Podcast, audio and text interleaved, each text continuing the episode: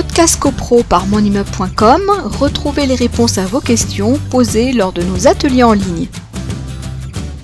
Alors, il y avait une petite particularité aussi quant au nombre de pouvoirs autorisés. On rappelle euh, le, principe, euh, normalement, enfin, c'est pas normalement, anciennement plus exactement, c'était euh, trois pouvoirs, 5% des votes.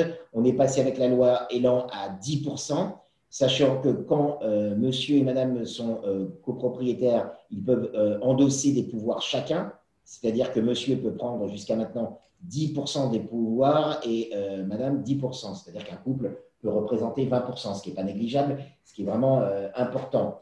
Et en période Covid-19, on est passé à 15%. Là aussi, cette mesure transitoire a été prise pour faciliter la prise de décision. Podcast CoPro par monimmeuble.com, retrouvez les réponses à vos questions posées lors de nos ateliers en ligne.